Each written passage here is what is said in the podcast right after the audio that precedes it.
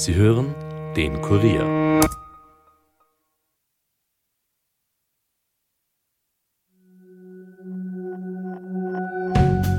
Hallo bei den Fakebusters. Mein Name ist Armin Arbeiter und heute widmen wir uns unter anderem der Ahnenforschung.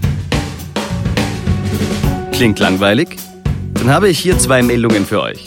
Barack Obama ist mit sechs ehemaligen US-Präsidenten verwandt und die Hälfte der Europäer hat dieselbe DNA wie der ägyptische Pharao Tutanchamun. Das Kuriose an diesen Meldungen, sie stimmen. Doch auf diesen Tatsachen ist eine Verschwörungstheorie aufgebaut, die wir uns näher anschauen werden. Diese besagt, dass der europäische Adel und noch weiter die US-Elite von den Pharaonen und Babyloniern abstammen soll. Genauer gesagt, allen Herrscherhäusern, die die Menschheit seit jeher unterdrücken wollen. Satanische Blutlinien, die uns beherrschen.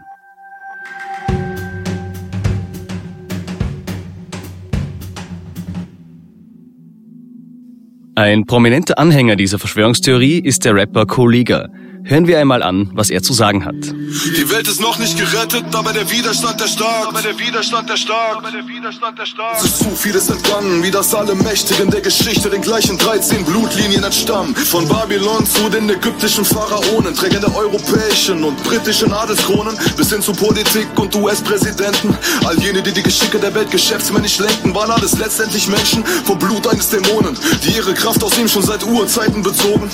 Und es geht aus diesem Buchkapiteln auch hervor, dass man Menschenopfer aus Burgverliesen außer Chor und Dusternis darauf beschwor. Mit diesen Zeilen und insbesondere den 13 Familien bezieht sich Kollege auf ein Buch des US-amerikanischen Verschwörungstheoretikers Fritz Springmeier. Es heißt Blutlinien der Illuminati und wurde im Jahr 1995 geschrieben.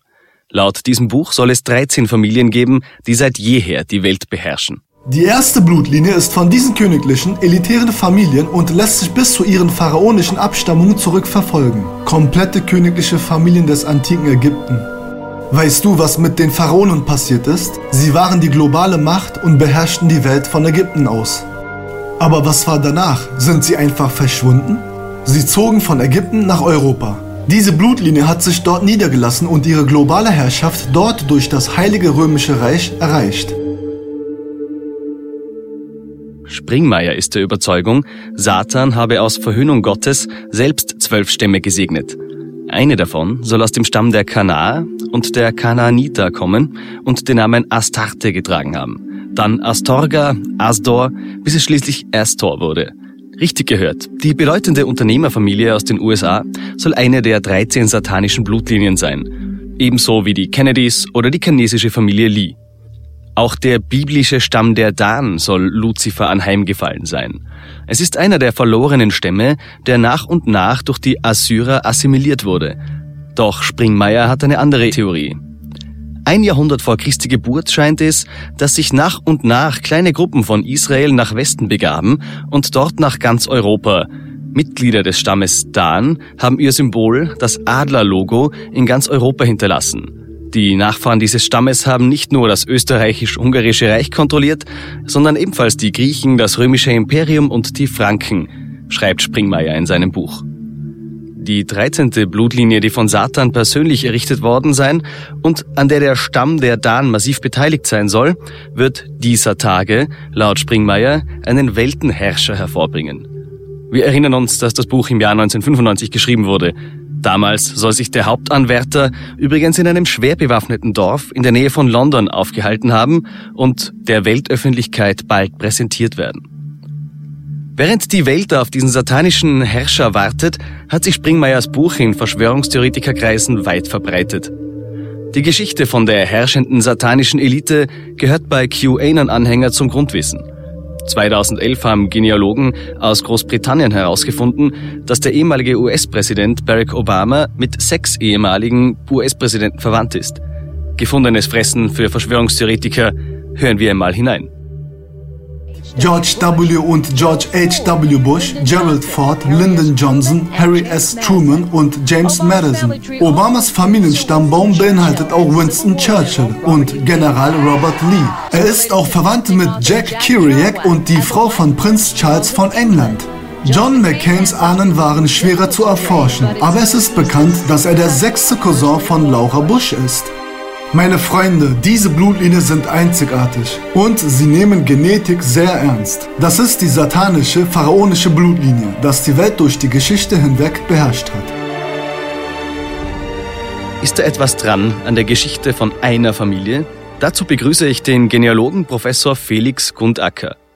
Grüß Gott, Herr Grundacker. Wie ist es möglich, dass Barack Obama mit sechs ehemaligen US-Präsidenten verwandt ist?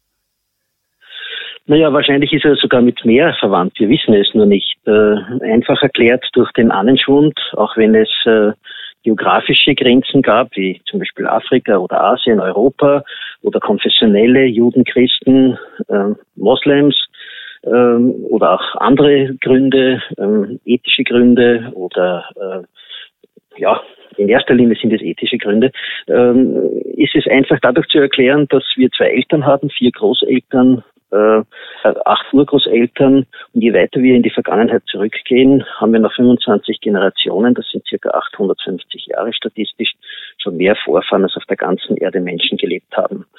Eine Verwandtschaft ist daher äh, durchaus realistisch und wahrscheinlich auch gegeben. Mhm. Also kann es auch möglich sein, dass ich jetzt zum Beispiel mit einem ehemaligen, keine Ahnung, deutschen König verwandt bin? Ähm, es gibt diese Theorie, dass äh, die Hälfte oder ein Drittel, je nach Studie, äh, von Karl dem Großen abstammt. Äh, ob das wirklich so ist, weiß ich nicht, aber es ist durchaus möglich, ja.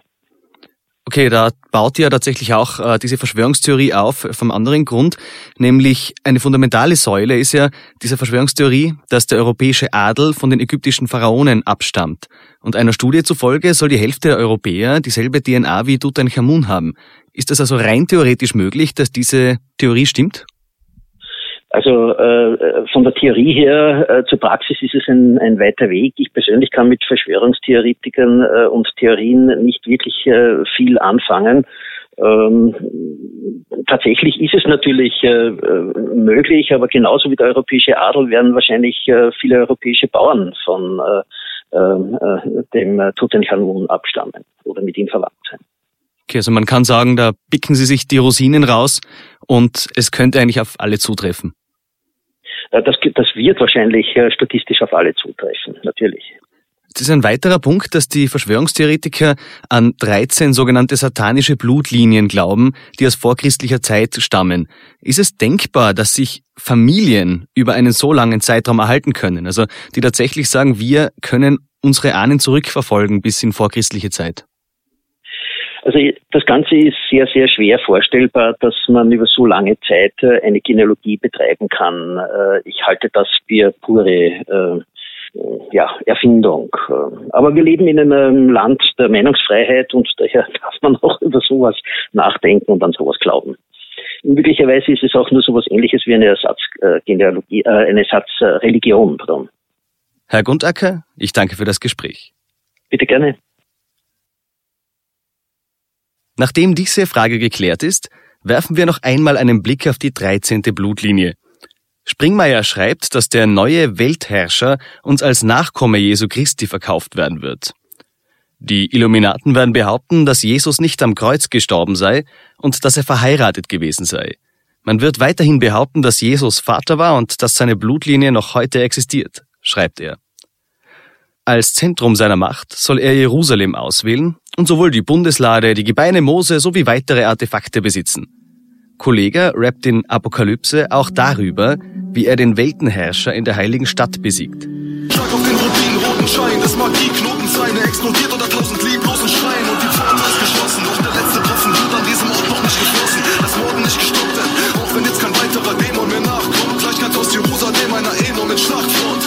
Bastion der Menschheit wehrt sich mit Kämpferherz gegen eine Seiten der Menschen türmen sich Leichen zu Bergen, doch die feindlichen Schergen, sie scheinen nicht zu sterben, einer, der sich intensiv mit Kollegas Lied und Springmeyers Verschwörungstheorie beschäftigt hat, ist Dr. Michael Blume, Religionswissenschaftler und Antisemitismusbeauftragter von Baden-Württemberg. Herr Blume, herzlich willkommen. Herzlichen Dank, dass ich da sein darf. Was sagen Sie als Religionswissenschaftler zu einer Verschwörungstheorie wie den 13 Blutlinien? Also ähm, es sind äh, hier gut erkennbar eben keine wissenschaftlichen Theorien, sondern es sind Mythen. Das heißt, es sind Erzählungen, die die Welt einteilen in Gut und Böse. Und die Erzählung der 13 Blutlinien zielt darauf ab, zu behaupten, es gebe eine weltweite äh, satanische, teuflische Verschwörung, die von 13 Familien gesteuert würde, vor allem jüdische, aber auch nicht jüdische Familien, die die ganze Welt beherrschen würden, die Weltherrschaft des Bösen. Und wie schätzen Sie das ein? Ich meine, es gibt ja in jeder Religion eigentlich dieses Gut und Böse. Was macht die 13 satanischen Blutlinien anders? Religionen haben ja immer die Möglichkeit, ob sie gut und böse in uns selber verorten. Das heißt, dann äh, ist jeder Mensch selber verantwortlich dafür, wie er oder wie sie sich entscheidet. Äh, dualistische äh, Mythologien, schlechte Religiosität, wenn ich so sagen darf, sagt aber, wir sind die Guten und die anderen sind die absolut Bösen. Und wenn wir die aufgedeckt und wenn wir die vernichtet haben, dann wird alles gut. Und genau das das haben wir natürlich immer wieder in der Geschichte gehabt, äh, auch in der Geschichte von Christentum oder Islam. Und das haben wir jetzt leider auch bei den 13 Blutlinien. Das Böse wird externalisiert und wird sogar an bestimmte Familien geknüpft. Mhm. Und damit wird Hass und Gewalt, äh, Antisemitismus und Rassismus die Tür geöffnet. Jetzt nimmt ja auch Springmeier etliche Anleihen aus der Bibel und bezeichnet sich selbst als streng christlich. Wie ist sein Weltbild Ihrer Analyse nach entstanden? Ja, es ist ähm, eine Kombination aus christlichem Fundamentalismus verbunden mit Rassismus und Antisemitismus. Und wie wenig dann die, an christlicher Substanz da noch übrig bleibt, kann man auch daran erkennen, dass sein Buch unter anderem auch bei Osama bin Laden gefunden wurde oder von dem deutschen Rapper Kollega äh, vertönt, wort, äh, vertont worden ist, der sich auch als äh, Muslim versteht. Das heißt, da geht es wie so häufig beim Antisemitismus gar nicht mehr um, ein, um positive Überzeugungen, sondern es geht nur noch um das gemeinsame Feindbild, nämlich die vermeintliche jüdische Weltverschwörung. Das heißt also, das ist nicht ein positives Christentum mit einer positiven Identität, sondern das ist purer Hass, rassistischer, antisemitischer Hass. Und warum ist dieser Antisemitismus, der wirklich in fast jeder Verschwörungstheorie vorkommt, so wichtig für diese Verschwörungstheoretiker, dieses Feindbild? Juden waren die erste Religion des Alphabetes, also die ersten, die ähm, die Schrift verwendet haben mit maximal 30 Buchstaben. Bis heute nennen wir es nach dem hebräischen ersten beiden Buchstaben Aleph, Bet. Das bedeutet, wenn Leute heute an Verschwörungen glauben, dann glauben sie nie an die Weltverschwörung der Brasilianer oder der Quäker, sondern sie trauen die Weltverschwörung eigentlich nur jüdischen Verschwörern zu. Und genau das haben wir bei den 13 Blutlinien. Da werden also vermeintlich jüdische und nicht jüdische Familien zu einer teuflischen Weltverschwörung ähm, ja aufgetürmt und daraus wird dann vermeintlich die gesamte Geschichte erklärt. Würde man das beispielsweise mit äh, japanischen Familien oder australischen Familien machen, würde das kein Mensch glauben, sondern hier sehen wir, Verschwörungsglauben geht leider immer, immer wieder in den Antisemitismus. Jetzt gibt es aber auch diese Familie Lee, die relativ naja, äh, nicht, nicht sehr greifbar in Springmeyers Buch auftaucht. Was ist, was ist da passiert? Ja, Sie können sich vorstellen, dass gewissermaßen bei ähm, äh, einigen Familien wie eine Öffnungsklausel drin ist, wo man alle möglichen weiteren Akteure mit äh, dazu nehmen kann. Ich habe das bei mir auch schon selber erlebt mit dem Nachnamen Blume, kann man einem dann wunderbar noch eine verschiedensten ähm, äh, quasi Blutlinien anschließen. Das heißt, es reicht für die Antisemiten normalerweise, wenn sie einige jüdische Namen dabei haben und den Rest können sie dann sozusagen als freie Karten verwenden, um nach Belieben Menschen zu beschuldigen, Teil der Weltverschwörung zu sein. Aktuell zum Beispiel Bill Gates äh, vorzuwerfen, er sei auch ein Teil dieser Blutlinienverschwörung.